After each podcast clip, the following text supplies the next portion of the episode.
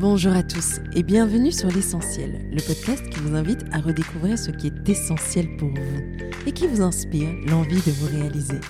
Je m'appelle Yeba Olaye et j'ai fondé Yeba, une marque de maroquinerie essentielle.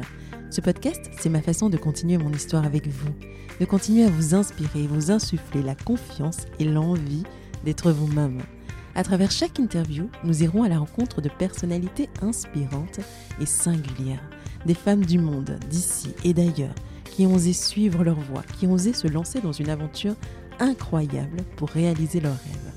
Nous parlerons de leurs débuts, des choix audacieux qu'elles ont posés, des chemins qu'elles se sont frayés et de ces petites choses, routines et croyances qui les font avancer. Nous essaierons d'apprendre d'elles et surtout d'oser grâce à elles. Finalement, l'essentiel n'est-il pas de... et si on y répondait aujourd'hui? Le podcast est disponible sur toutes les plateformes, alors pensez à vous abonner et surtout, bonne écoute. Bonjour à tous, j'espère que vous allez bien. Je suis trop contente de vous retrouver. Et euh, ça y est, c'est le retour, c'est le grand retour. Et euh, pour cela, l'essentiel s'invite chez Simple Slow Jewelry à la rencontre de Nora Durcel, sa créatrice. En cinq ans seulement, cet entrepreneur dans l'âme a su donner vie à son projet.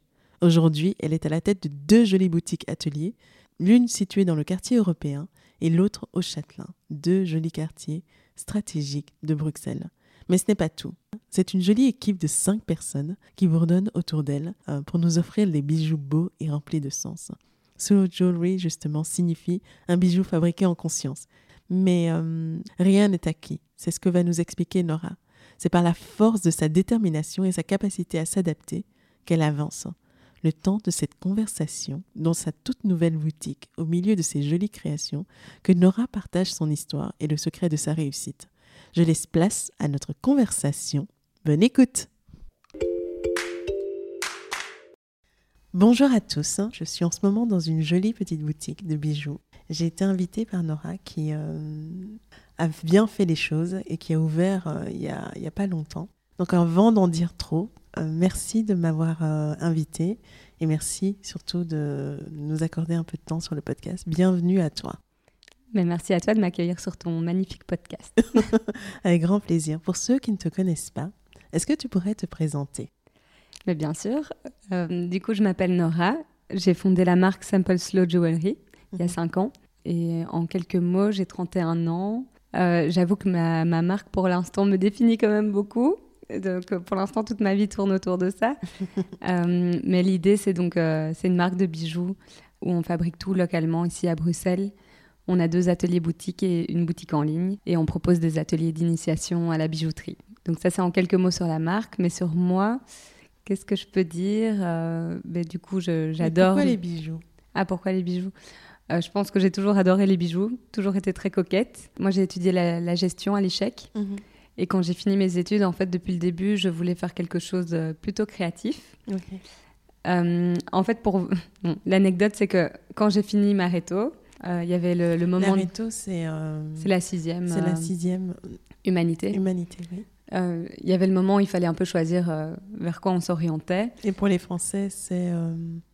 C'est avant l'université, là Oui, avant l'UNIF. Oui. Ok, c'est l'année avant l'UNIF. Donc, c'est la terminale.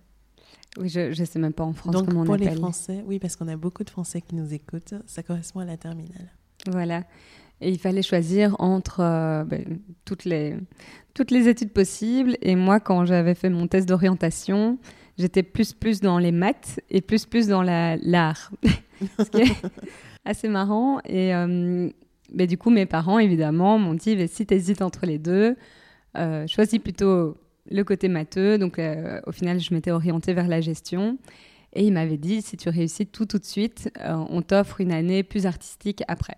Donc ça a commencé comme ça. Des profils comme le tien et un peu comme le mien, ce sont des profils qui ont du mal à trouver rapidement leur place dans les cursus possibles. Soit on pousse le côté matheux ou le côté rationnel, logique et mathématique, soit on pousse le côté créatif. C'est euh, très difficile pour quelqu'un qui a vraiment ces deux cerveaux-là aussi activés l'un que l'autre, de trouver sa voie et euh, de la trouver ailleurs que vraiment en étant capable d'avoir son propre business. Donc, euh, à la sortie de l'UNIF, c'est le côté artistique était toujours en toi, mais il s'exprimait comment? Mais du coup, il s'était un peu éteint pendant l'UNIF vu que c'était. Ah, il s'est éteint, il a pas pour... enfin, tu n'as pas fait des choses à côté ou, Mais non, tu sentais vrai que, tu avais envie de, de, créer toujours ou c'est vraiment le défi de l'université et puis après on voit ce qu'on fait de notre vie bah, je pense que j'ai fait step by step, mais c'est vrai que pendant l'UNIF, euh, j'étais très concentrée sur euh, plus ma vie sociale. Euh, j'étais chef baladin, je sortais beaucoup. Donc j'étais pas encore. Chef baladin, c'est les. Oui, c'est un truc de scout, c'est encore un truc de oui, belge. je sais. c'est encore un truc de belge. On est en Belgique en même temps, mais, mais c'est que baladin, je pense que c'est un terme. C'est les tout petits. C'est les tout petits. Voilà. Oui. Euh, mais du coup, c'est vrai que pendant l'UNIF, je dirais que j'ai un peu perdu ce côté créatif, mais qui est revenu en force à la toute fin. Comment Qu'est-ce qui a été le déclencheur en fait, c'était vraiment quand j'ai dû trouver au, départ, on a un peu oublié cette idée d'année sabbatique euh, créative. et donc, quand j'ai dû trouver un boulot en sortant de l'échec, j'ai eu une énorme crise d'angoisse. Euh, tout l'été où je devais chercher un boulot, je me retrouvais dans rien, justement, comme tu disais. Et je voyais toutes mes copines qui avaient soit déjà signé dans des, beaucoup dans les Big Four, euh, et moi je m'identifiais pas du tout à ça. Je te comprends, parce que moi je les ai faits, les Big ah, Four. Ben voilà. Et euh, parce que l'idée, c'était même pas imaginable à l'époque de, de, faire autre chose. De faire autre chose, ou pas de faire autre chose, mais de se lancer sur une voie créative. Donc euh, la seule option possible, c'était un cabinet de conseil ou un cabinet d'audit. Et moi, ça a été un cabinet d'audit. Donc oui, je vois tout à fait. Oui. C'est une des classes, euh, des, des voies qu'on te force un peu euh, à la sortie. Ouais. Ben oui, mais au final, donc je l'ai pas fait, mais je me, je regardais cette liste de d'offres euh, d'emploi et je me retrouvais dans rien. donc, comme je te dis, j'ai paniqué. Et au final, c'est à ce moment-là que je sais plus comment ça s'est mis, mais qu'on a. Je me suis un peu rappelé de cette idée d'année plus créative.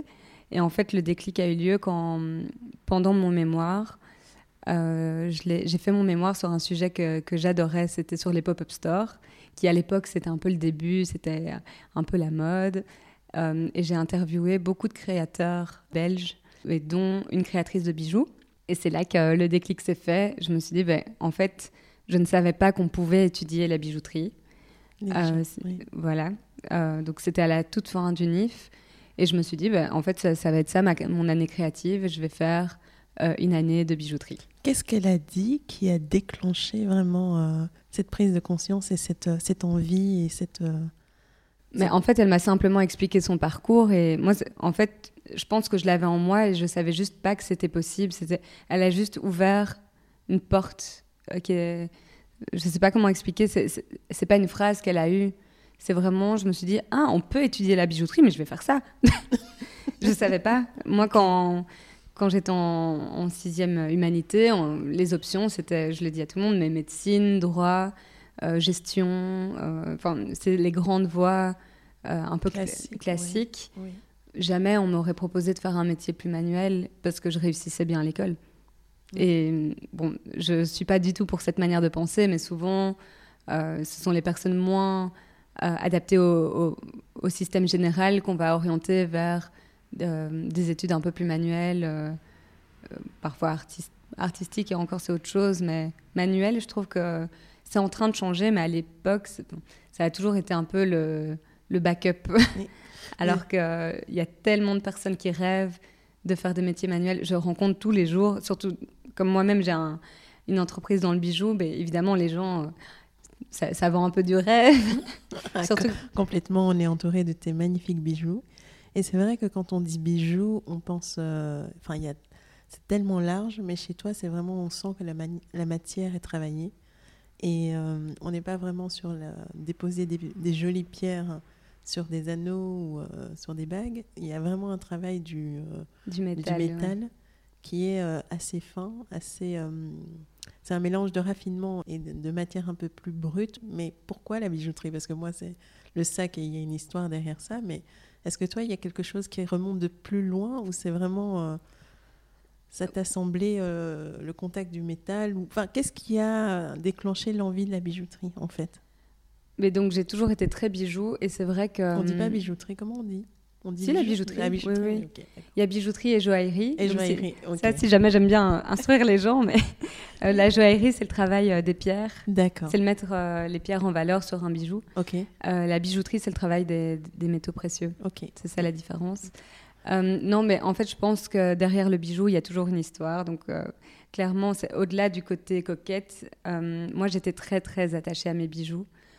J'ai plusieurs très beaux bijoux, de, soit de ma mère, soit de ma grand-mère. Et les porter, tout de suite, ça me ramène à elle. Donc, je dirais que ça, c'est le côté peut-être plus euh, émotionnel. Euh, c'est que dès que je porte les bijoux de, de ma famille, je me sens plus forte. et je pense à elle. Ma, ma grand-mère n'est plus là et de, dès que je porte sa bague, ben, je pense à elle tous les jours. Euh, J'ai pas besoin de ça, mais, Non, mais, mais ça me ramène à elle. Il y a une symbolique, euh, a un attachement émotionnel qui est particulier avec le bijou, Oui. que je trouve qu'on ne retrouve pas avec, euh, qu'on ne retrouve pas de la même façon avec les autres accessoires. Le bijou, c'est vraiment à même la peau, Oui, ça se exactement. transmet. euh, Mais pour te dire, euh, elle m'a aussi transmis des très beaux sacs à main. et je pense aussi à elle avec les, les beaux sacs à main. Donc tu peux avoir la même histoire avec des beaux sacs. Et elle sera très fière de toi parce que on vient de sortir du, du studio, du showroom, où, euh, où tu as pris une pièce. Oui, Euh, j'ai euh, craqué mon premier sac Yeba. Ah, je suis trop bienvenue. contente. Elle rentre officiellement dans la tribe. et merci en tout cas. Et il te va à merveille. Donc on a hâte de voir quelques photos. Merci Donc on toi. revient sur ton parcours. Des Oui, mais en fait, j'ai eu un début d'idée tantôt. Si jamais tu veux finir la boucle, c'était qu'il y a beaucoup de gens qui viennent me voir, euh, mais aussi beaucoup d'hommes qui sont soit euh, dans, dans le droit, dans des métiers euh, ou, je sais pas, dans l'analyse de données. Enfin, tout ce que je veux dire, c'est des métiers vraiment plus derrière des jobs de bureau. Oui. Et il y en a tellement qui viennent me voir en disant Ah, mon rêve, c'est d'être charpentier, c'est de travailler le bois ou le métal. Il y a vraiment énormément de personnes euh, qui sont appelées mais qui ne le font pas parce que soit c'est mal perçu, soit ils sont pas formés, soit euh, ah mais aujourd'hui euh, je pourrais je pourrais pas me reconvertir. Euh, donc voilà, je voulais juste dire qu'il y a un appel dans plein de milieux différents de, des métiers manuels et que je trouve qu'il faut vraiment valoriser Oui. le- les métiers manuels. Et surtout que c'est des métiers qui. ça part de la matière, ça permet de la transmission, mais c'est surtout, ça te permet d'être créatif, de communiquer et de te découvrir à travers un projet qui est plus large aussi. Donc euh, c'est là où je vais petit à petit en venir. Ta marque, comment est-ce qu'elle est née? Quand est-ce qu'elle est née? Raconte-nous tout. Comment tu as trouvé ta voix, ton style? Quel a été le moment euh, Bah, du coup, comme je t'ai dit, une fois que j'ai rencontré cette personne qui m'a parlé des études euh, de bijouterie, donc pour information, c'est à l'EFP, donc c'est une école euh, à Uclostal euh, qui propose donc plus des formations manuelles. Euh, et c'est le système d'apprentissage, donc euh, tu y vas un jour par semaine et quatre jours par semaine, tu dois aller en stage dans une entreprise. Euh, dans le cas de la bijouterie, c'est un atelier de bijouterie. Et donc j'ai commencé comme ça, mais là j'ai été confrontée au monde réel où c'est vraiment très compliqué de trouver un stage en bijouterie à Bruxelles, même en Belgique je pense, parce qu'il y a peu de place et que les bijoutiers la plupart du temps n'ont pas, pas de temps, on va dire, à consacrer à des apprentis. Moi, en, tout cas, du coup, ce que j'ai développé, c'est une, entreprise où c'est possible assez rapidement d'avoir des apprentis qui, soient, qui puissent apprendre et aussi qui soient rentables au niveau euh, de l'entreprise. Mais c'est vrai que c'est pas si simple, euh, surtout dans la joaillerie. Ben, en fait, tu travailles des pièces tellement d'un certain niveau que tu peux pas mettre un, quelqu'un de nouveau dessus. Il faut beaucoup de mois de formation. Et du coup, ben, en fait, le temps où ils observent, euh, où tu les payes pour rien faire, enfin pas pour rien faire, mais voilà, il y a beaucoup de bijoutiers qui n'approuvent pas ce système, j'ai l'impression. Euh, et donc, juste pour dire que pendant des mois, moi, j'ai eu euh, un jour de cours par semaine. J'ai tout de suite, je pense, dans les deux, trois premières semaines, j'ai emprunté euh, 2000 euros à mes parents pour acheter un établi et le minimum de matériel. Et en parallèle, j'ai fait des études euh, d'infographie en cours du soir euh, parce que j'étais déjà en fait dans l'optique je veux créer ma marque. Donc dès le début, je savais que je voulais créer ma marque dans le bijou, mais je ne savais pas encore quoi. Mais avec le bagage que tu as, c'est une évidence. Oui, je crois que ça Ouais. c'était mon côté gestion, mais c'est marrant, j'ai mis beaucoup de mois à mettre le mot entrepreneuriat dessus. J'ai Oui. pas compris en fait que je voulais entreprendre. Je- dans ma tête, je voulais créer une marque, créer un projet, mais je pense que c'était vraiment en moi, mais je je mettais pas le doigt dessus. c'est bizarre. et du coup, pendant des mois, ben, j'étais à mon établi à la maison, à, à, commencer à fabriquer mes premières pièces. Ça n'allait pas du tout. Qu'est-ce qui n'allait pas? Où est-ce que ça bloquait? Mais ben, Comme j'avais pas encore toutes les connaissances, en fait, c'est marrant, mais les pièces les plus compliquées que j'ai faites, c'était au tout début quand j'avais pas les compétences. D'accord. Euh, en fait, tant que tu sais pas euh, vers quoi tu vas, ben, tu, prends le risque. Il y a beaucoup d'essais-erreurs. Et, voilà. Euh, et par contre, après quelques mois, j'ai trouvé du coup un stage. Euh, à Bruxelles et j'ai encore beaucoup appris là où là c'était un petit atelier, une petite entreprise euh, un peu comme ce que j'ai aujourd'hui euh, où j'ai appris à toucher à tous les, tous les aspects du métier et j'ai eu la chance d'être engagée là en fait je crois après deux mois. Oh waouh ouais, Donc de bout en bout ça fait combien de temps entre le moment où tu commences à l'EFP à étudier et le moment où il t'engage C'est qu'on ait une idée du temps. Euh. Ouais, j'ai commencé le FP en septembre. J'ai eu mon stage euh, signé, je crois, en janvier. Mhm. Donc ça fait quand même euh, cinq mois où l'air de rien, c'est pas où j'étais juste un jour par semaine en cours, mais le reste du temps, j'étais en train de penser à mon futur projet, mais qui n'était pas du tout le même qu'aujourd'hui. Euh, donc cinq mois avant d'avoir mon stage et après deux mois de stage, j'étais engagée euh, pour en fait aussi mon, mon diplôme de gestion. D'accord. Et donc ça c'était gai parce que j'étais vraiment j'ai eu pas mal de responsabilités dans cette entreprise. Euh, je gérais un peu les, enfin je gérais les commandes fournisseurs, les, les commandes des clients, la, gestion de l'atelier, la production, voilà. Ce, qui est, ce qui est génial parce que tu as appris tout ce qu'il fallait pour te lancer par toi-même, non? Oui, voilà. Oui. Et donc, en fait, c'était une combinaison entre l'école, euh, ben, ce stage euh, qui est devenu mon, mon, job pendant un an et demi, et euh, ben, donc le fait quand même d'avoir mon atelier à la maison. En fait, le soir, le week-end, je travaillais sur, sur mes propres pièces. Qu'est-ce qui t'inspirait?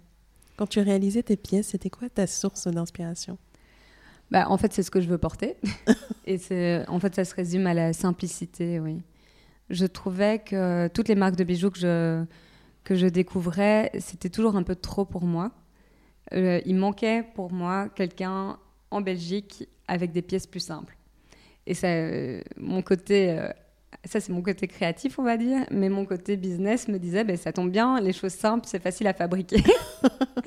et donc en fait, ça m'a permis en un an de, de, formation de pouvoir fabriquer toutes les pièces que, que moi je voulais porter. Et donc, j'ai pas eu besoin, normalement, la bijouterie joaillerie, c'est trois ans de formation.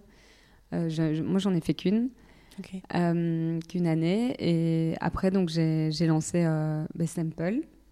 Donc là, oui, parce que la, la, question de départ, c'était ça. Oui, mais j'ai vu que tu voulais faire de manière chronologique. Donc ah je t'ai laissé faire. J'ai peut-être été trop loin.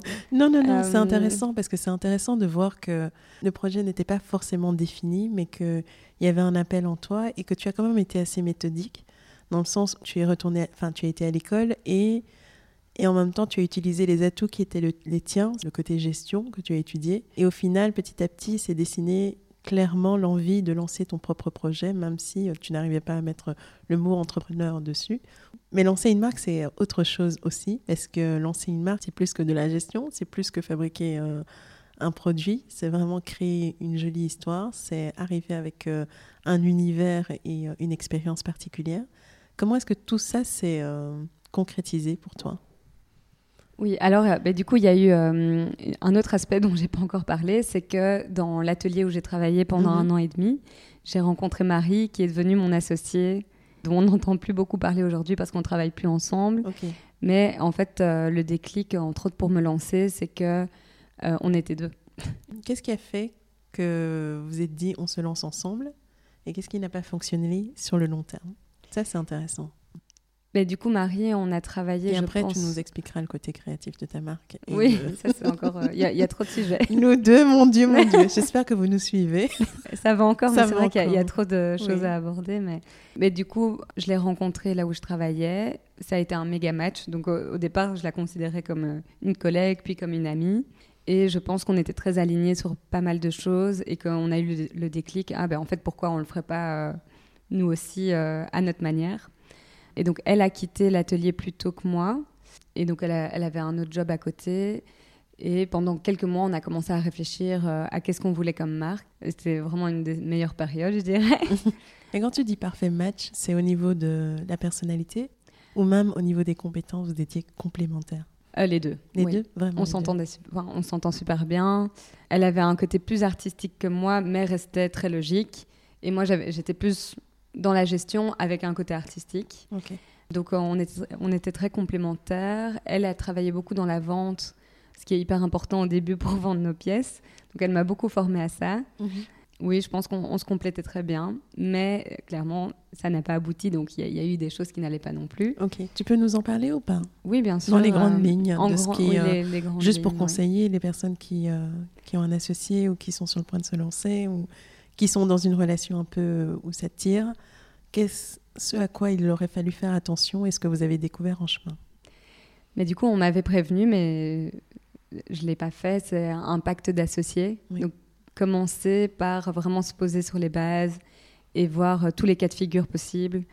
Euh, si l'une ne remplit pas ses obligations, qu'est-ce qui se passe? Euh, si- De bien lister les tâches, qu'est-ce qui est. euh, Quelles qu'est-ce sont que les chacune- responsabilités quelles sont les chacune? responsabilités, oui. Et qu'est-ce qui se passe si on ne les fait pas Oui. Euh, pour diverses raisons. hein. Qu'est-ce qui se passe euh, si euh, telle personne est malade pendant plusieurs mois et qu'on est bloqué Voilà, je, je pense que j'avais ce côté, j'ai toujours eu ce côté très optimiste où tu- je me dis que quoi qu'il arrive, ça va bien se passer. Et j'y crois et je le sens trop bien. et Voilà. tout. Mais c'est, Je je, pense que je, oui, je n'aurais pas avancé autrement. Mais du coup, euh, je pense que j'avais pas du tout pensé à tout ce qui pouvait se passer. Et tant mieux, euh, ça, ça a vraiment permis euh, à la marque de se lancer. Euh, et au début, c'était, comme je te dis, hyper chouette. Mais c'est vrai qu'assez rapidement, ben, en fait, euh, tu ne vends pas assez. Donc, qui- comment est-ce qu'on fait Euh, Comment on se paye Oui. ben, je dirais un des gros soucis qu'on a eu, c'est qu'on n'avait pas le même investissement dès le début. Donc moi j'ai démissionné en fait pour lancer, pour qu'on se lance. Euh, dans ma tête, j'avais pas droit au chômage vu que j'avais démissionné, ce qui est en fait faux. C'est vrai Euh, ça au cas où, en tout cas en Belgique, normalement, tu as une sorte de période d'attente euh, où tu es un peu puni d'avoir quitté ton job. Moi, dans ma tête, du coup, en fait, j'ai grandi avec une perception du chômage Moi qui était un peu tronquée. oui. Du coup, j'ai jamais été demandé quoi que ce soit, enfin au départ. Mais du coup, je n'avais pas de rentrée. J'étais à temps plein sur Sample. Euh, et Marie, elle a toujours eu, je crois, un 3-5e à l'époque. Euh, un peu plus ou moins, ça dépendait peut-être des périodes. Mais du coup, déjà, le fait de ne pas avoir le même euh, temps de travail consacré au projet, ben, ça pose un peu problème. De l'une à ne pas avoir de rentrée, l'autre oui, ça pose un autre problème. Et au début, en fait, on avait un système où tout ce qu'on gagnait ensemble, on le réinvestissait dans la marque à 50-50. Enfin, en fait, c'est même pas 50-50, c'était dans la marque. En fait, la marque était une troisième personne, on va dire. Et donc, euh, en fait, dans l'histoire, moi, je me... Ben, à un moment, ça a posé problème aussi pour moi Parce financièrement. que tu étais asphyxiée en fait. Euh, mais moi, de nouveau, j'étais si passionnée. Enfin, j'aimais trop ce que je faisais et j'ai un côté très déterminé où j'étais en mode je ne m'arrête pas tant que ça ne fonctionne pas. enfin, tant Je que ça connais. fonctionne ou je sais pas. Mais tu vois ce que je veux dire J'étais vraiment en mode euh, je, ne je fonce et je m'arrêterai le jour où ça tournera. Oui. Ce qui est de nouveau une fausse croyance parce que quand ça tourne, ben, il y a- il faut encore travailler. Oui, ça ne s'arrête pas. Toute chaque Voilà. étape euh, a ses défis. Donc, euh, oui. Mais comme ça, tu- vous avez une petite idée de, des petits problèmes qu'on a eus. Et heureusement, ben, ça s'est bien fini. Euh, ce qui était très important C'est toi pour qui as moi. mis les choses sur la table et après vous avez Non. vous êtes dit. Ah, si, pas. pardon. Si, j'ai mis les choses plusieurs fois. Je suis revenue avec les, les- des- certains problèmes. Mais c'est elle qui a décidé de partir, euh, mais de manière hyper correcte, euh, en disant ben, Tu vas trop vite pour moi. Ok. Euh, je pense que tu iras plus loin sans moi. J'aurais pas réussi. Euh, moi, je, je suis quelqu'un de très loyal, très fidèle et je voulais y arriver, mais c'est vrai que autour de moi, il y a beaucoup de gens qui me disaient Mais Nora, stop à un moment, il y a- ça ne va pas. Et j'étais capable de m'en rendre malade plutôt que de, de dire stop. Donc, ça, ça, ça a été un gros. On dé- est les mains. là là. Euh, donc, ça, ça a été un, un moment très difficile au final, mais C'était à a- quel moment du projet? Parce que le projet, enfin la marque a différents stades de vie. Est-ce Ben que oui. elle était encore un bébé pas défini, elle faisait ses premiers pas sur le marché, ou est-ce que ça y est, c'était oui. vraiment le tout début? Ben, quand même après façonné. un an, mais on n'était personne. Oui, Euh, on un avait an, juste un compte Instagram de, de moins de 1000 followers. Oui, donc c'était. Oui. Euh, nous, notre système, c'est qu'on avait chacune notre établi à la maison, on travaillait à la maison et on faisait beaucoup de pop-up, euh, des ventes euh, euh, de créateurs, euh, des, des marchés de Noël. euh, Mhm. Voilà. Donc, on- non, en fait, on n'était personne, heureusement. Mais dans ma tête, Comment tu l'as vécu ben, 1000 followers, ça me semblait déjà énorme, tu vois. Donc, j'osais pas. Et... Mais on est en train de créer un empire. Qu'est-ce que tu fais? Oui.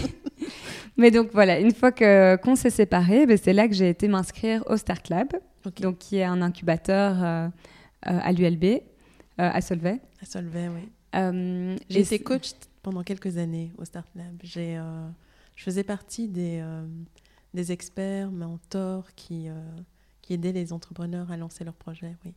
Mais c'est là que j'ai entendu parler de toi pour la première fois. Et du coup, en fait, c'est là que je dirais que le sample d'aujourd'hui est né. Ok. En fait, parce que ce que j'avais créé avec Marie, c'était autre chose. Et en quoi c'était différent? Parle-nous de Sample. En quoi est-ce que c'est unique? Mais du coup, aujourd'hui, c'est vraiment, je pense, l'ident- l'identité visuelle est complètement différente. Euh, au tout début, euh, si vous scrollez tout au bout, ben, on était dans le multicolore, euh, euh, des shootings très arty. Euh, aujourd'hui, je, je suis plus dans. En fait, ça, c'était le côté de Marie. Oui. Et j'ai fait beaucoup de, en fait, de Concessions. artistiques, mais je m'en rendais même pas compte parce que j'aimais beaucoup ce qu'elle proposait. Oui. Euh, donc je pense qu'à l'époque, j'avais pas mon identité artistique à moi parce que euh, ben, on avait un peu défini qu'elle était plus artiste que moi et moi plus gestion. Oui. Et donc une fois que j'ai j'ai dû me reposer sur euh, les fondamentaux de Sample, ce que j'ai fait au Start Lab, j'ai réalisé que mais moi mon identité c'est le côté intemporel, euh, les couleurs euh, ben, nude avec des petites touches noires. Euh, Donc moi je suis très pour l'instant blanc cassé et noir. C'est magnifique. Je suis entourée de ça et j'ai l'impression d'être chez moi ici. Ah ben voilà. mais si tu regardes en fait je, je Oui. m'habille comme ça Aussi. tous oui. les jours. Donc ça c'est moi quoi. Ta marque te ressemble. Tu as mis beaucoup de toi en elle Voilà. et euh, c'est très aligné. Bravo. Mm. De- J'aide pas mal de, de personnes à trouver leur plateforme de marque. Et la plateforme de marque, c'est vraiment comprendre de pourquoi on fait les choses et s'assurer que tout ce qu'on fait dans sa marque est aligné. Et je trouve que le travail que tu as fait est vraiment très abouti. Donc, euh, Ah, ben, ça me touche beaucoup. Mais oui, mais donc euh, pour ceux qui ne voient pas, euh, l'idée c'est vraiment des, des couleurs très intemporelles, euh, un côté très simple. Très naturel aussi. Oui, naturel, ça me- ça me oui, ça, ça m'importe beaucoup. J'aime bien les textures. Oui. Euh, matières organiques autour de nous. Oui, Mais tout est dans la sobriété, oui. voilà. Mais j'aime bien dire simple, mais avec un petit twist. En fait, c'est venu avec, c'est mes clientes qui me disent ça. À chaque fois que qu'elles viennent, elles disent, ben, c'est simple, mais il y a quand même toujours quelque chose de, Oui. de différent. Donc ça, euh, il faut voir pour comprendre, je pense. Oui. Et évidemment, au-delà de tout ça, euh, le- les grandes valeurs de Sample, c'est le, le côté vraiment local, fabrication artisanale, euh, les métaux recyclés. Nous, notre clientèle, elle vient principalement pour ça. Et pour, j'imagine, l'accueil en boutique, euh, vu qu'en fait, les ateliers sont dans la boutique. Enfin, on a deux ateliers boutiques et à chaque fois, l'atelier est dans la boutique. Et donc, ce sont les artisans qui viennent euh, euh, en contact avec les clients. Oui. Euh, qui viennent vendre, euh, qui expliquent euh, comment ça fonctionne. Et donc ça, je pense que c'est la grosse valeur ajoutée de Sample, c'est le côté proximité. Oui. Et puis la passion qui parle. Oui, évidemment. Parce que tu, tu te retrouves face à quelqu'un qui, qui fabrique la, la pièce que tu es en train de regarder, qui t'explique pourquoi il a, pris, il a fait de telle ou telle façon. Et donc, quelque part, c'est, euh, on est moins sur quelque chose d'industriel ou de, de commander ailleurs. On est vraiment sur euh, quasi du, euh, du fait main devant Ah, bah, tes c'est du yeux. fait main, quoi. oui. Oui, mais j'imagine, tout est fait main, toutes les pièces sont fait main. Oui, Euh, oui, tout passe par nos mains. Maintenant, clairement, il y a des techniques de fabrication. Oui. euh, donc, euh, chez nous, en fait, moi, je, j'étais pas. si on me voit, je suis un, petit bout de femme. J'ai pas beaucoup de force. Donc, euh, typiquement, je, je n'étire pas moi-même mon fil. Bon, pour ceux qui sont un peu dans la bijouterie, ils comprendront. Mais donc, euh, moi, de base, j'achète des fils tout faits. Et donc, nous, on va venir les couper, limer, mettre en forme, texturer, souder, euh, polir. Donc, on fait toutes les étapes, euh, je dirais, de B à Z. Quoi. Donc, là, Mhm. il y a juste la première étape, on ne transforme pas les matières en fils. Euh, mais ce qu'on va faire normalement dans les prochains mois, parce qu'en fait, euh, ben, j'ai une équipe aujourd'hui d'artisans euh, qui sont encore plus passionnés que moi, parce que moi j'ai adoré être artisane, mais aujourd'hui je, je, ne le suis plus. Aujourd'hui, c'est l'équipe qui fabrique toutes les pièces. C'est toi qui les dessines, j'imagine euh, c'est toi qui vas chercher les inspirations Oui, clairement, les, les, grandes inspirations viennent de moi, mais il y a une sorte de collaboration dans les créations. Il y en a majoritairement qui viennent de, de moi, mais euh, je suis jamais fermée à avoir l'idée de, de l'équipe. Euh, je trouve que c'est un aspect tellement chouette du métier, le côté créatif, qu'il mm. il y, a des bonnes idées dans la tête de tout le monde. Donc, euh, l'équipe participe aussi. Tu parles d'équipe et ça me permet de rebondir parce que tu nous as dit, on était à un an, je me suis retrouvée seule parce que voilà, je, apparemment j'allais vite et c'était mieux comme ça. Je suis rentrée au Start Lab, j'ai redéfini les bases. La marque est beaucoup plus alignée, plus à mon image, proche de mes valeurs. Mais comment est-ce que tu as fait de toi qui sors du Start Lab toute seule à l'équipe de 5-6 personnes que tu as aujourd'hui, plus deux boutiques, et tout ça en un laps de combien de temps? Deux ans. Deux ans. Donc euh, effectivement, elle n'avait pas tort quand elle disait que tu allais vite. Et euh, est-ce que tu peux nous expliquer comment tu as mis tout ça en place? Parce que c'est... Euh, Il y a encore beaucoup de choses, mais je vais skipper juste une partie qui n'était pas chouette. C'était. Non, il ne faut euh, pas skipper. C'est tout est intéressant. Honnêtement, tout est intéressant. Mais juste pour dire, il y a une partie intermédiaire où donc j'avais mon, mon établi à la maison, mon atelier, euh, mais où je me payais pas. Ouais, j'ai dû trouver des jobs alimentaires et ça, c'était une des pires périodes. Combien de temps? Ça a duré dix mois. Donc ça va, mais c'était très dur parce que la marque commençait à prendre, mais en fait j'avais vraiment plus aucune ressource financière. Mais ça, il donc j'avais plus de boulot. parce qu'il n'y a rien de plus dur dans l'entrepreneuriat que ces moments où, euh, où tu es asphyxié financièrement. Mm-hmm. Tu ne peux pas ne pas investir dans, ta dans, dans, ton bébé, dans ton business. Mais en même temps, tu dois vivre, tu dois manger, tu dois... Et le temps n'est pas extensible, donc tu dois tout compresser. Et c'est des moments stretch où il n'y a que le mental qui te fait tenir, en fait. Donc, euh, c'est important de le dire. Alors, dis-nous comment est-ce que tu as tenu bon pendant cette euh, tempête? Ben, Du coup, j'ai eu deux jobs euh, alimentaires. et j'ai eu de la chance, en fait, aussi, après, avec le Covid. en fait, comme j'avais mon, mon, atelier à la maison, j'ai pu continuer à travailler quand tout le monde était bloqué. Euh, ou bien même, euh, je voyais des grandes marques qui étaient bloquées parce que leur, euh, oui, leurs produits étaient fabriqués en Chine, du coup, les produits étaient bloqués. Ben, moi, j'ai jamais eu de stop à ce moment-là et j'ai même eu une vague de soutien de la part d'amis, de, de, clients qui voulaient absolument soutenir les, les, entrepreneurs locaux, les créateurs locaux. je m'éparpille un peu, mais oui, non, donc je dirais comment je m'en suis sortie. Ben, oui, le job alimentaire, tu t'es retrouvée à la maison. Et, euh, et, donc tu as eu plus de temps pendant le Covid. Et là Oui, ben, du coup j'ai oublié de dire, mais donc mon deuxième job alimentaire, euh, j'avais eu un contrat de six mois. Et donc là, ça permet à la fin de ton CDD, j'avais tout calculé, d'avoir accès au chômage. Ok. Et donc c'est vrai que ça, ça a été euh, un, un, des moyens d'en sortir. Et donc, dès que j'ai fini ce job-là, j'ai pu avoir le statut d'indépendante complémentaire au chômage. Ça a duré six mois.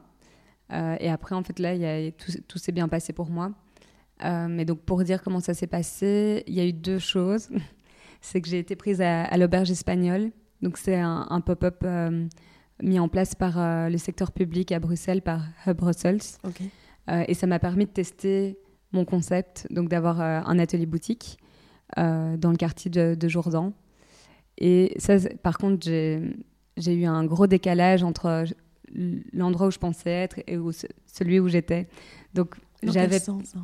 Et donc j'avais peut-être euh, à ce moment-là, de nouveau je suis un peu perdue dans les chiffres, mais peut-être 1000 ou 1500 followers. J'arrivais pas à en vivre, c'était dur. Et donc en même temps, à chaque fois je vendais des pièces à des amis ou à des amis d'amis, ça allait de plus en plus loin, mais c'était jamais assez pour en vivre.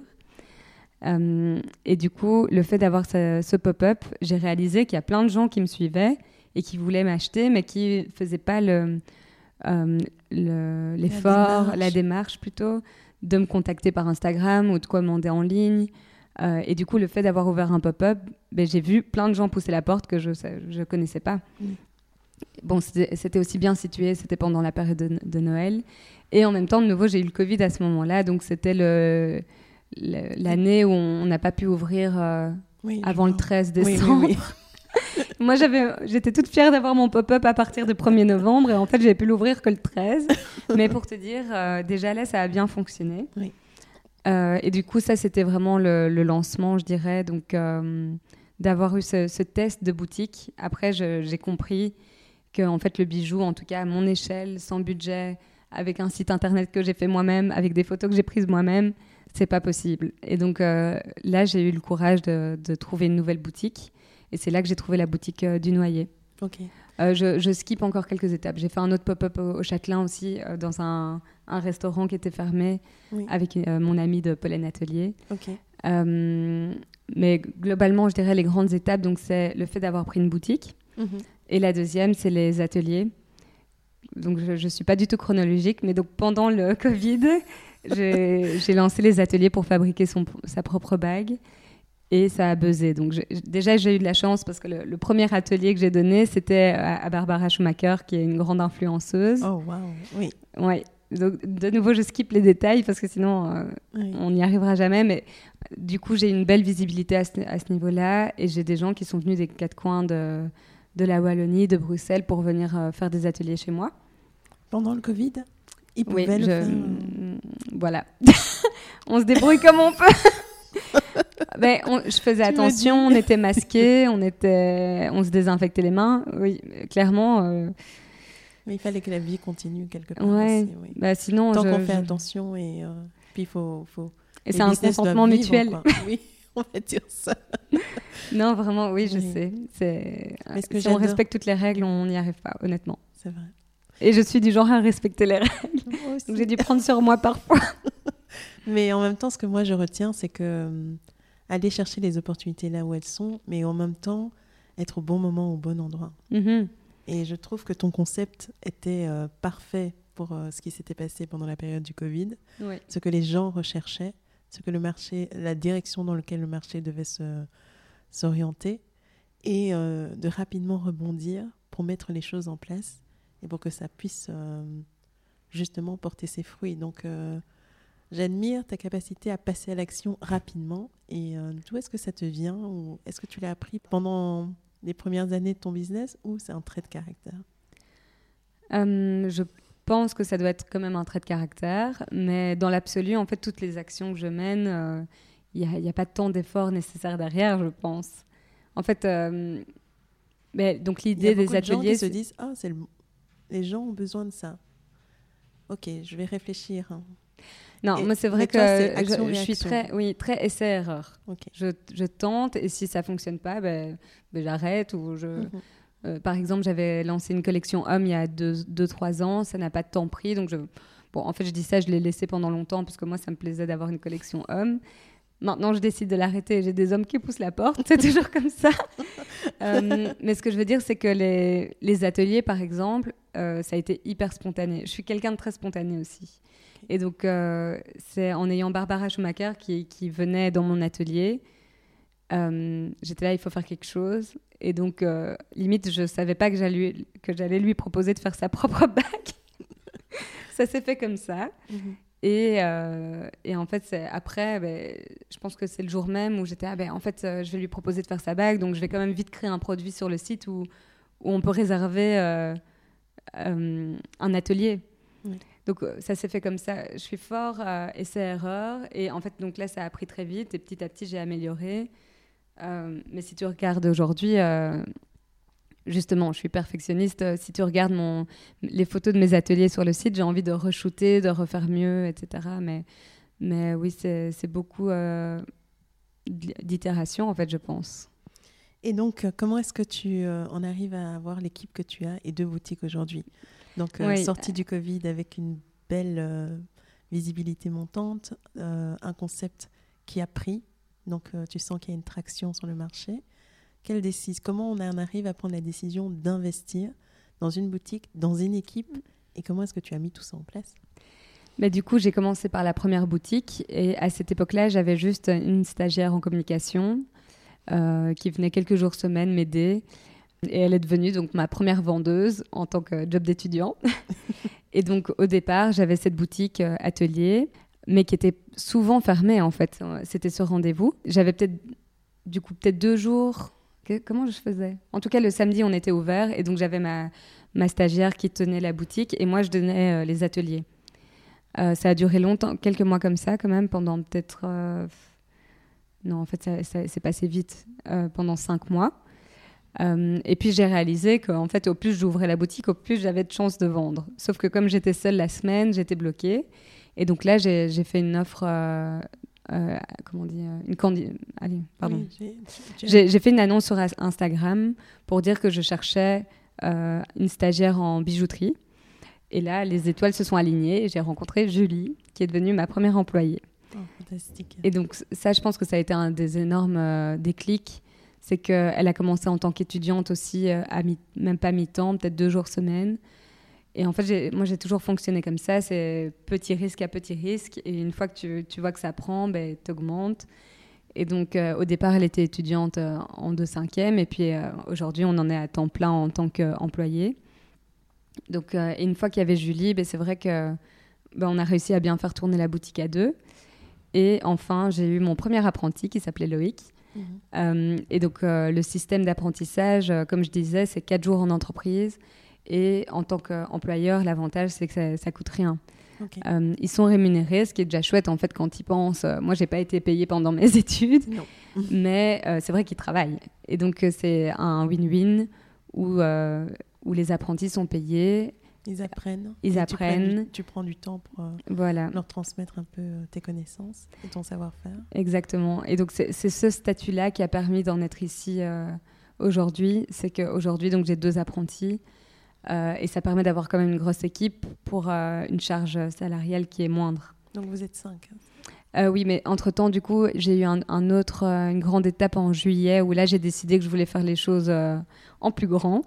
Et donc, en peu de temps, j'ai engagé trois nouvelles personnes. Donc, j'ai eu Claire qui est venue en, communication. Vanessa, elle, elle est déjà partie, mais elle est arrivée. en fait, Loïc est parti. et donc, je devais trouver une, un ou une nouvelle apprentie. Et à ce moment-là, je me suis dit, je fais tout en même temps. Donc, j'ai eu trois nouveaux. Donc c'était une nouvelle apprentie, une responsable communication et un étudiant en bijouterie euh, qui s'appelle Thomas. Et donc lui, en fait, il vient juste euh, les samedis, mais ce qui est assez pratique parce que les samedis, c'est nos plus grosses journées et ça m'a permis de moi prendre des samedis off aussi. Euh, voilà. Il y a eu deux grandes étapes, je dirais, au départ quand on était à trois et aujourd'hui on est 5-6. Comment se porte Simple Slow Jewelry mmh. et où est-ce que tu veux où est-ce que tu veux l'amener? Grande question. Euh, ben, à la fois, on se porte bien, mais c'est vrai que, comme je disais, on ressent un peu la crise aujourd'hui. On a de la chance euh, parce qu'on s'en sort. Mais c'est vrai que moi, j'ai vite tendance à, dès qu'on a un peu de moyens, à tout réinvestir tout le temps.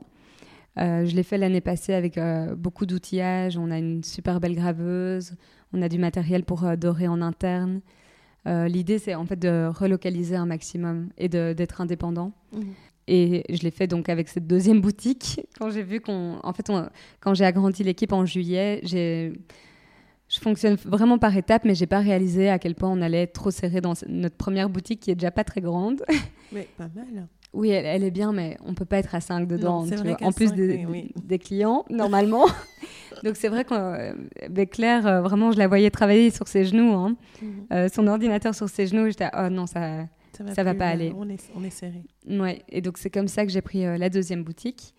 pardon, du coup je m'éloigne, mais, mais clairement, donc à la fois ça se passe bien, donc c'est marrant, tout le monde te dit ah mais tu prends une deuxième boutique, c'est que ça se passe bien mais on est en autofinancement depuis le début. Bravo. Donc, merci. Bravo, vraiment. Mais oui, mais c'est vrai que c'est pas facile tous les jours. Donc, euh, clairement, je ne vais pas cacher que sur le compte, il n'y a pas toujours grand-chose dessus.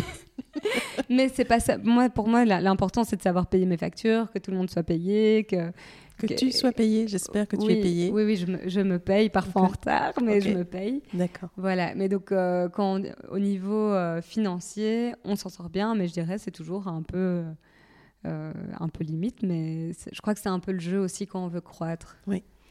Il y a des, il y a des phases de vache maigre, et puis, puis à un moment donné, quand tout, tout, est mis en place, tu peux vraiment grandir de manière plus plus systémique, on va dire, parce que tu as posé les bases et les fondements. Bah, si tu injectes plus d'argent, bah, ça va générer plus de résultats. Mhm. Mais il y a toute une phase un peu compliquée où il faut tout mettre en place. Et il faut consolider l'image, la visibilité et, euh, et, la, et, fidéliser un maximum, en fait, pour que tes clients génèrent, enfin, fassent le boulot pour toi également. Parce que je pense que quand on est petit, à un moment donné, ceux qui font du relais quand on n'a pas assez d'argent pour le marketing, c'est nos clients. Nos clients qui sont contents, ils font fonctionner le bouche à oreille et ils sont nos forces de vente numéro un. Donc parfois, ça, ça vaut la peine de faire un petit événement pour les bichonner, mhm. pour, euh, pour leur montrer en avant-première les nouveautés, parce que ce sont eux tes premiers ambassadeurs. Et moi, je le vois très fort avec ma marque. C'est euh, là où elle en est aujourd'hui et la, la résonance qu'elle a à l'international. C'est parce que les quelques clientes que j'ai eues ont été tellement touchées par les petites les petits gestes, les petits mots, les, euh, que, petites euh, attentions. les petites attentions que euh, c'est elles qui sont mais bah, plus que des ambassadrices, des représentants, des représentants vraiment. Et, et j'ai pas mal de clientes qui reviennent qui me disent oui mais telle personne m'en a tellement parlé. Enfin et, et, je pense que quand on est petit, on sous-estime la force de, des clients qu'on a déjà. Mais ça, par contre, je pense pas l'avoir sous-estimé parce que je réalise à quel point euh, je vais toujours me plier en quatre, que ce soit il y a cinq ans ou aujourd'hui. On va toujours tout faire pour que nos clients euh, soient satisfaits. Ça, c'est un point important. Euh, c'est ce que j'essaye d'apprendre aussi à l'équipe où parfois elle me pose des questions. Un, ou une cliente a demandé ça, est-ce qu'on peut ou pas? Et je dis, ah, ben, si tu peux le faire, tu le fais. parce que c'est tellement important pour nous. Et vraiment, comme toi, aujourd'hui, je réalise l'impact. le bouche à oreille est énorme pour nous aussi ça a mis trois ans avant de payer, je dirais, mais aujourd'hui, on a vraiment un chouette, euh, euh, oui, un chouette bouche à oreille à Bruxelles. Euh, on est de plus en plus connus et j'ai la chance de, voir toujours des, clients qui poussent la porte qui sont adorables. on, a vraiment réussi à cultiver une clientèle hyper bienveillante, hyper patiente, euh, je, les adore. Donc j'ai beaucoup de chance à ce niveau-là. Alors, petit message pour vous ben, Oui, s'il y en a qui nous écoutent vraiment, euh, et je le dis souvent à l'équipe, je dis, ah, mais on a tellement de chance, vous réalisez. Enfin, en fait, l'équipe réalise en plus, mais on, on, a vraiment beaucoup de chance pour ça. Euh, mais j'imagine que c'est quelque chose qu'on a construit aussi, on éduque les gens. un exemple simple, c'est que ça arrive qu'un bijou casse, évidemment. Euh, parfois, ça arrive plus vite que d'autres parce que c'est fait à la main. Il suffit qu'il y ait une petite bulle d'air dans une soudure et que ça lâche après un mois. Ben, chez nous, tout est garanti à vie. Et donc, l'idée, c'est vraiment qu'elles rentrent dans cette démarche. Si leur boucle d'oreille casse, ah zut, ben, c'est pas grave, je retourne à la boutique je leur, euh, je leur mets euh, à l'équipe et on s'en occupe le plus rapidement possible gratuitement. Mais c'est un exemple, c'est que si tu n'as pas ça, tu peux vite te retrouver face à un client qui pète un câble en mode vous vendez de la qualité, ça a cassé et tout. Ça, c'est déjà arrivé, mais très rarement. Et c'est pas nos clients, ce sont des gens qui, qui n'ont pas compris ce qu'on faisait. Et souvent, on repasse dessus et après, ils sont contents, il n'y a pas de mmh. souci. Euh, mais donc, euh, c'est arrivé trois fois en cinq ans, je pense. Mais donc, j'ai vraiment cette chance-là d'avoir euh, une clientèle patiente. Si, si, elle ne comprend pas quelque chose, elle va revenir expliquer, poser ses questions voilà. Bon, il n'y a pas grand-chose à comprendre avec les bijoux, mais l'air de rien, l'argent, ça a une manière d'être entretenu que, que tout le monde ne connaît pas. C'est vrai. Et euh, j'en reviens donc à ma question. C'est quoi les prochaines étapes? Oui, pardon. Non, pas pardon. Euh, on digresse en douceur. Mais écoute, quand je sortais euh, du Start Lab, j'étais en mode, je vais faire plein d'ateliers boutiques comme ça, parce que une de mes ambitions, c'est de permettre à de plus en plus de personnes de vivre de l'artisanat. Euh, en bijouterie. Je trouve que c'est tellement compliqué, comme je te disais déjà, de trouver un stage ou d'en vivre. Euh, j'ai l'impression d'avoir trouvé un business model qui le permet. Maintenant, il y a des nouvelles limites auxquelles j'avais pas pensé, c'est que tu peux pas avoir une infinité d'apprentis. Euh, donc ça se limite à, trois par entreprise. Donc déjà à ce niveau-là, ça va me ça va me bloquer un moment parce que mon business model est, est basé là-dessus entre autres. Sauf si tu fais des collaborations avec les écoles. Oui. Euh, et, que vous mettez en place un partenariat qui, euh, moyennement rémunéré pour toi ou avec des garanties pour toi, permet euh, justement cette transmission de, connaissances et ce cadre que tu offres aux étudiants versus cette rémunération minimum dont tu as besoin pour faire tourner la boutique. Il y a plein de choses qui sont possibles et j'imagine il doit y avoir des subsides pour des projets aussi humains. Mais comme tu dis, en fait, je pense que mon métier va peut-être changer à un moment et devenir presque politique pour ça. c'est pas du tout mon style, mais voilà, Non, ça, c'est quand je me vois loin. politique, Mais oui, mais j'aimerais bien avoir une influence à ce niveau-là. démarche, euh, oui, donc ah oui, c'est toi qui poses le mot politique. c'est pas moi qui l'ai. euh, ouais. Non, non, mais moi je suis pas du tout dans, dans, dans la politique. Mais je mais te ce que je veux dire, c'est. euh, hum, J'aimerais bien parler aux bonnes personnes et leur expliquer ce qu'il faut changer oui. pour que la société évolue euh, de la manière dont je le vois. Ah, je pense que si tu veux, tu peux. Mais voilà. Mais donc ça, ce sera pas tout de suite. Mais donc les prochaines étapes, c'est que j'ai envie de me re- reconcentrer un peu sur le site. Euh, Il y a quand même un côté exponentiel à l'internet, au digital. Et je trouve qu'on a un très beau site internet qui peut être amélioré, mais qui est déjà très beau. Et donc c'est dommage et il pourrait mieux fonctionner. Et donc ça, j'aimerais bien passer plus de temps euh, dessus.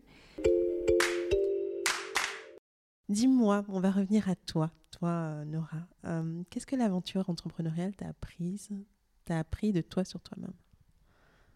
Euh, ben, c'est le mot du Covid, mais le côté la, la résilience. Je m'attendais pas à être euh, si persévérante et si forte. J'aurais pas dit ça il y a quelques années, mais vraiment, je, je pense que j'ai une capacité à apprendre sur moi. Ce qui est pas bon toujours, enfin pas toujours bon, mais Et toujours Mais- avec le sourire et la gentillesse. oui, ça C'est important. Oui, c'est vrai que c'est- important. Et euh, tu étais comment enfant?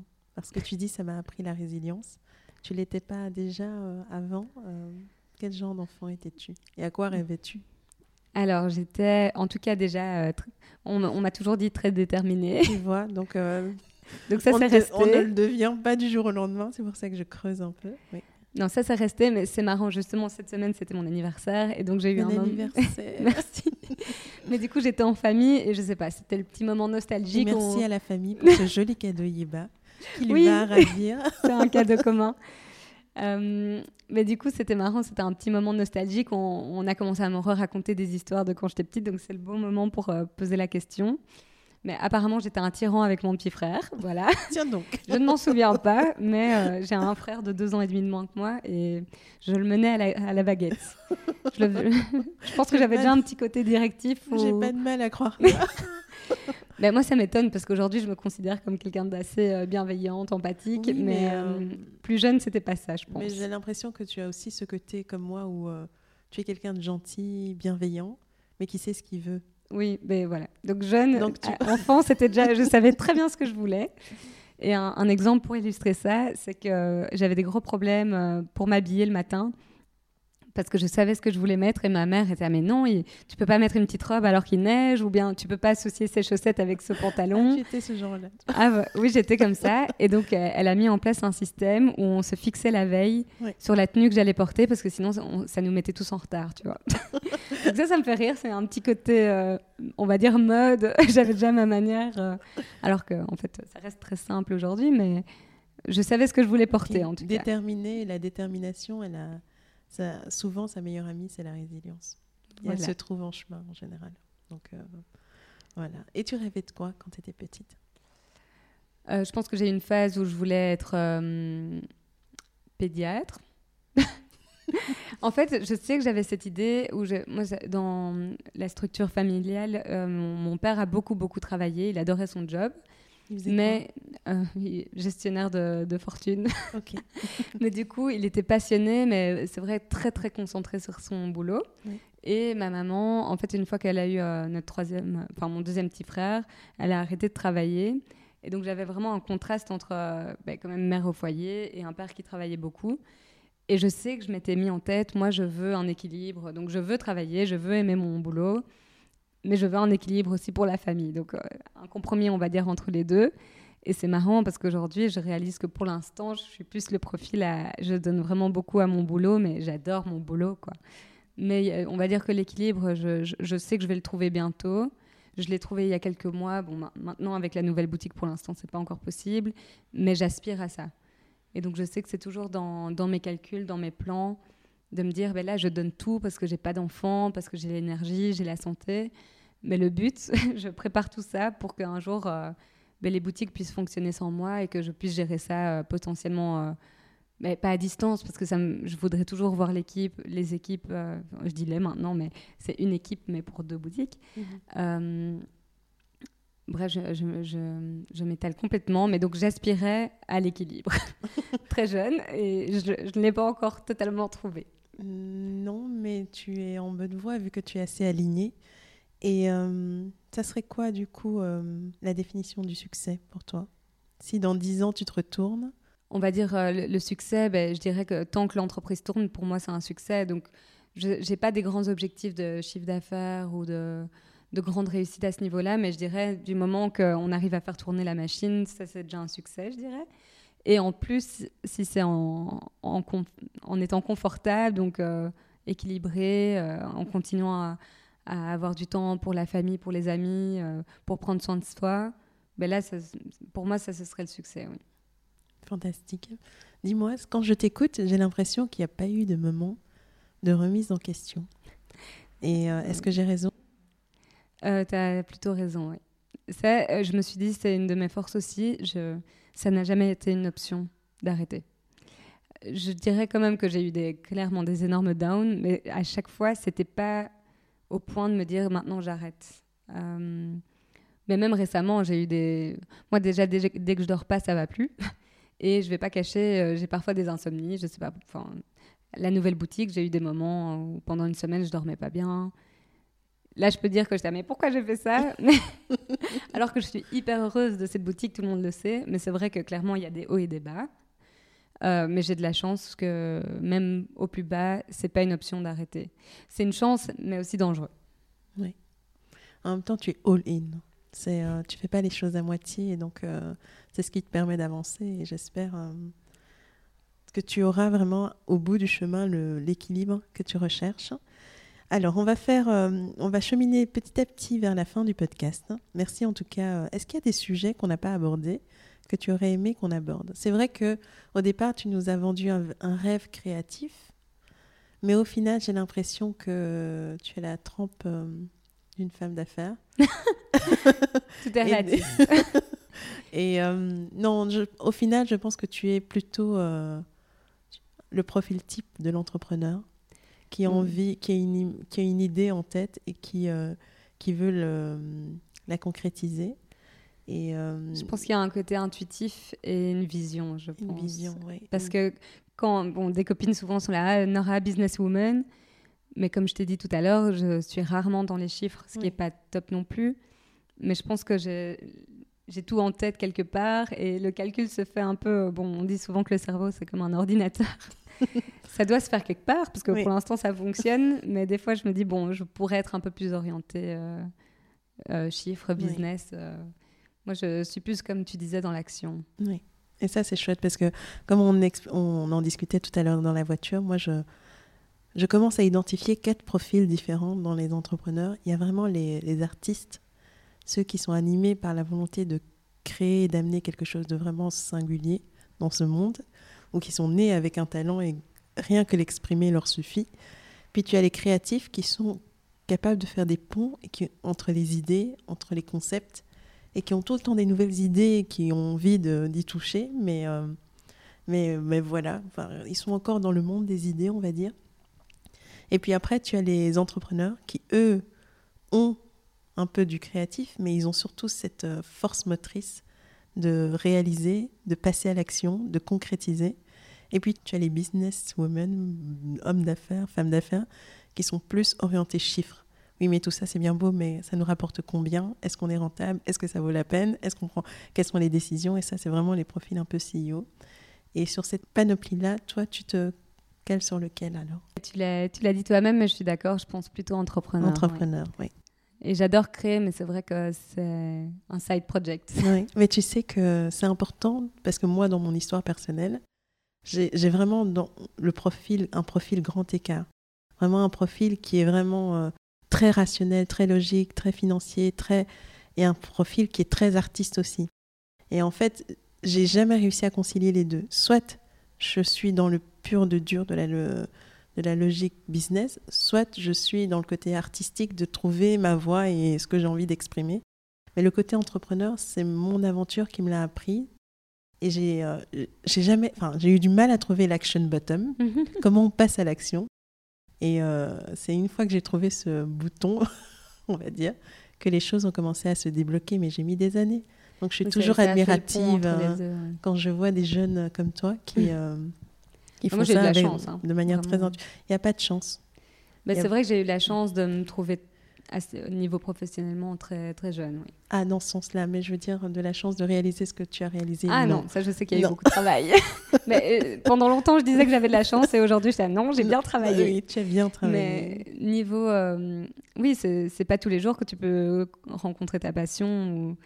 Donc euh, j'ai eu de la chance de trouver si jeune un secteur qui me plaise autant.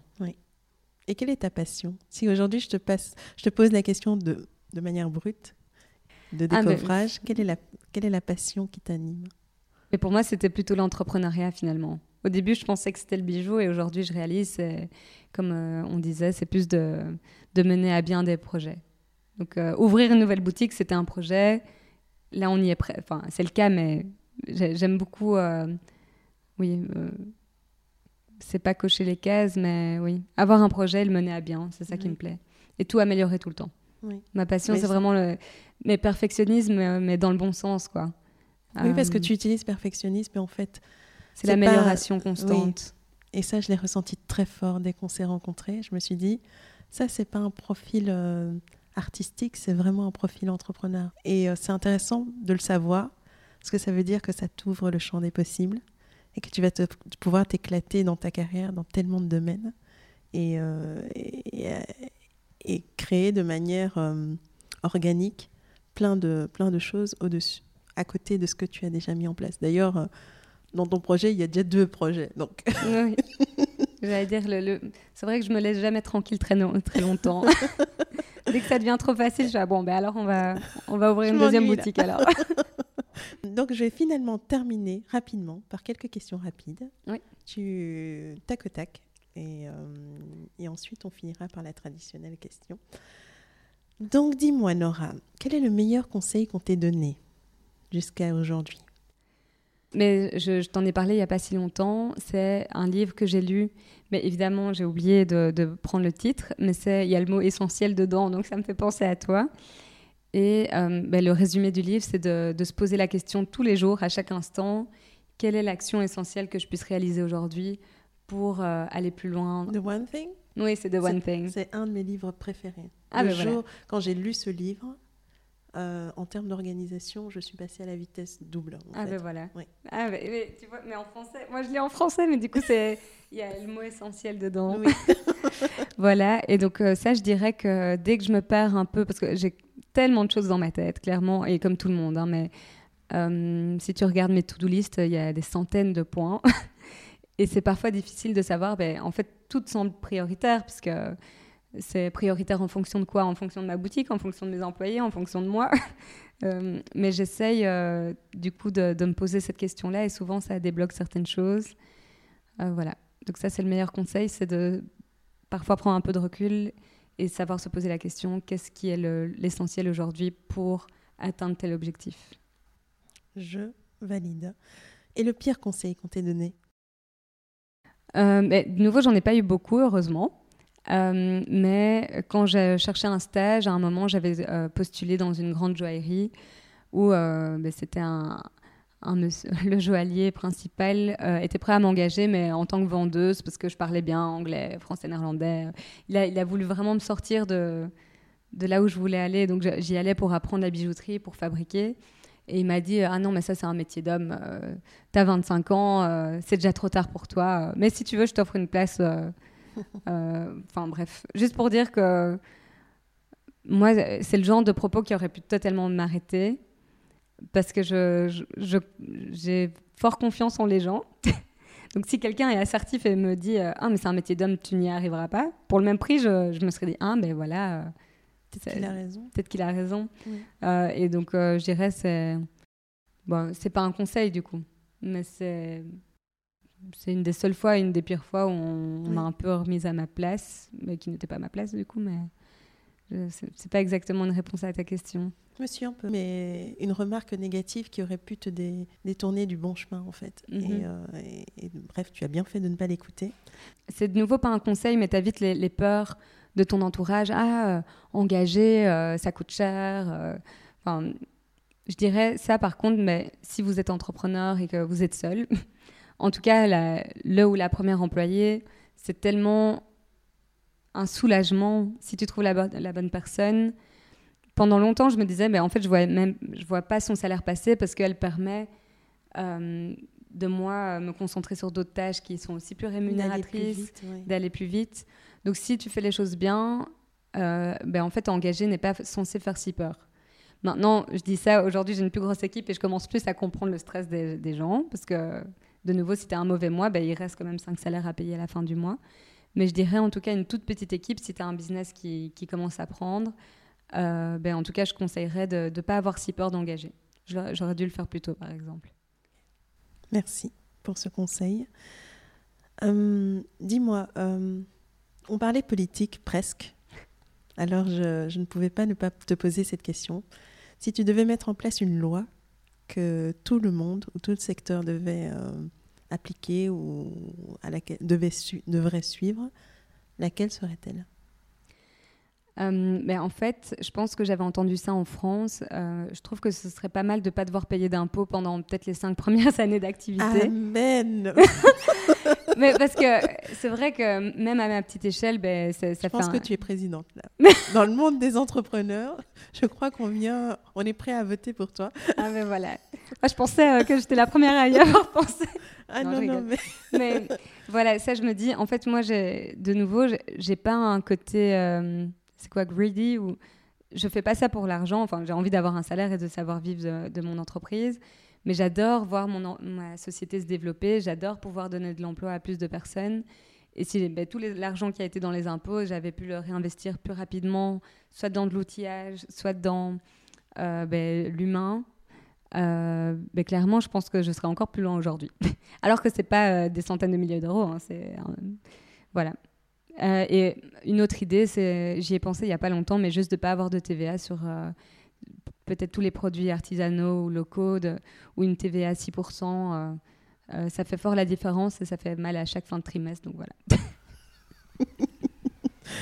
voilà, voilà. Non, mais je suis tellement, tellement d'accord avec toi. C'est, on a besoin d'être aidé. Hein. Je mhm. trouve qu'en ce moment, c'est, on a l'impression que les entrepreneurs sont la seule enfin pas la seule, mais font partie de ceux qui donnent énormément, mais euh, qui ne sont pas assez protégés au regard de tout le travail qu'on abat, de tout ce qu'on veut apporter. Et tous les risques aussi. Et tous les risques qu'on prend. En fait, au-delà du travail, quand je vois, euh, ben, à la fin du mois, si j'ai pas l'argent, c'est mon salaire qui saute. Ce qui est normal, mais en fait, il devrait y avoir un petit, un petit avantage à prendre tous ces risques. Le travail, ça me dérange pas parce qu'on met les limites où on veut, mais la rémunération, je trouve qu'il faut. C'est vraiment pas facile, honnêtement. Oui, mais tu le sais. Donc je dirais, euh, oui, s'il pouvait y avoir des petits avantages. Euh, de nouveau, c'est pas pour s'en mettre plus dans les poches, c'est plus pour mieux dormir. voilà. Une question euh, qui va peut-être te dérouter, mais si demain on te donne 10 millions d'euros, qu'est-ce que tu en fais? Ah, J'ai plein d'idées. Ça, vraiment, j'ai plein d'idées. Allez, ah, J'engage plein de gens. J'engage quelqu'un pour gérer tout le site internet, le digital marketing, je renforce les équipes, comme ça, il n'y a plus de soucis si quelqu'un est malade ou si quelqu'un euh, euh, prend des vacances. Parce que pour l'instant, moi, je suis un peu le, le bouche-trou. Hein. Et c'est un, statut qui ne me convient pas du tout, parce que du coup, je me sens souvent freinée euh, ou ralentie, on va dire. moi, je suis quelqu'un, j'ai besoin d'être dans mon petit espace, dans mon salon, il n'y a pas de souci, mais juste pour réfléchir, pour prendre des grandes décisions. Et être en boutique, ça me bloque beaucoup. Donc, euh, ma première étape, ce serait plein de force de vente. enfin, force de vente, pardon, non. Euh, renforcer les équipes. Renforcer les équipes. Euh, aller plus loin dans tout, en fait. La France Ah oui, mais tu sais, j'ai pas ce côté international. Mais pourquoi pas hein. Si, j'ai 10 millions, oui, mais c'est pas du tout dans mes grandes ambitions. D'accord.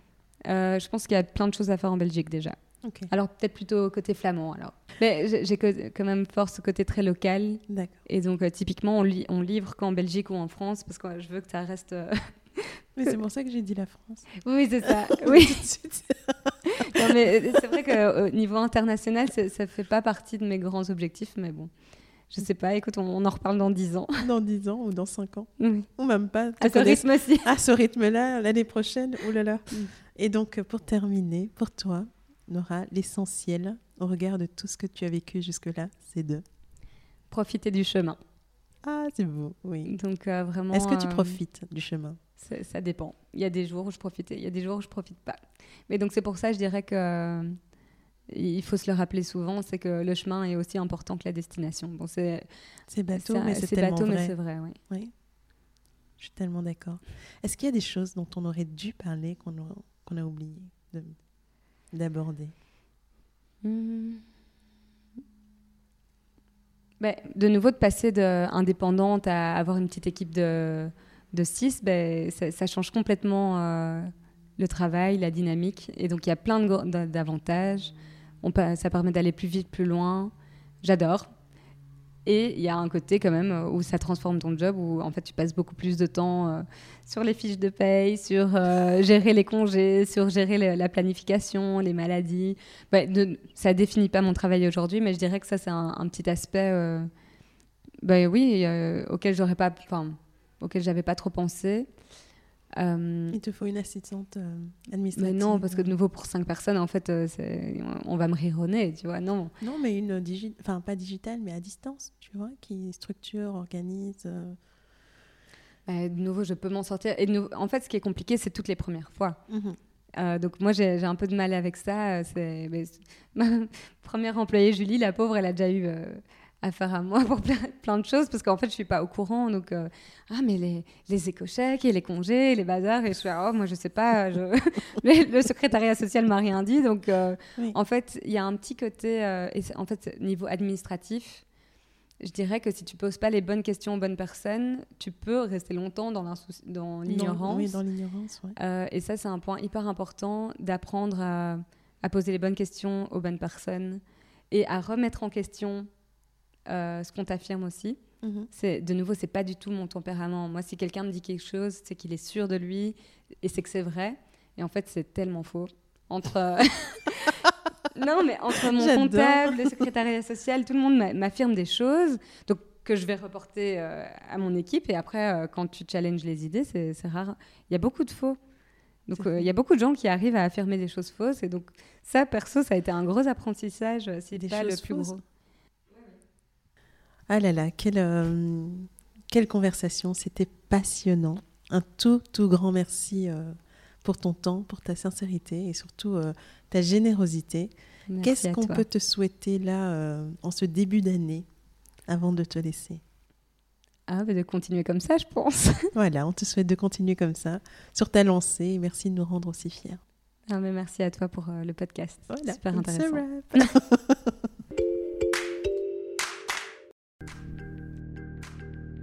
Alors, le petit mot de la fin. Si ce podcast vous a intéressé, n'attendez pas.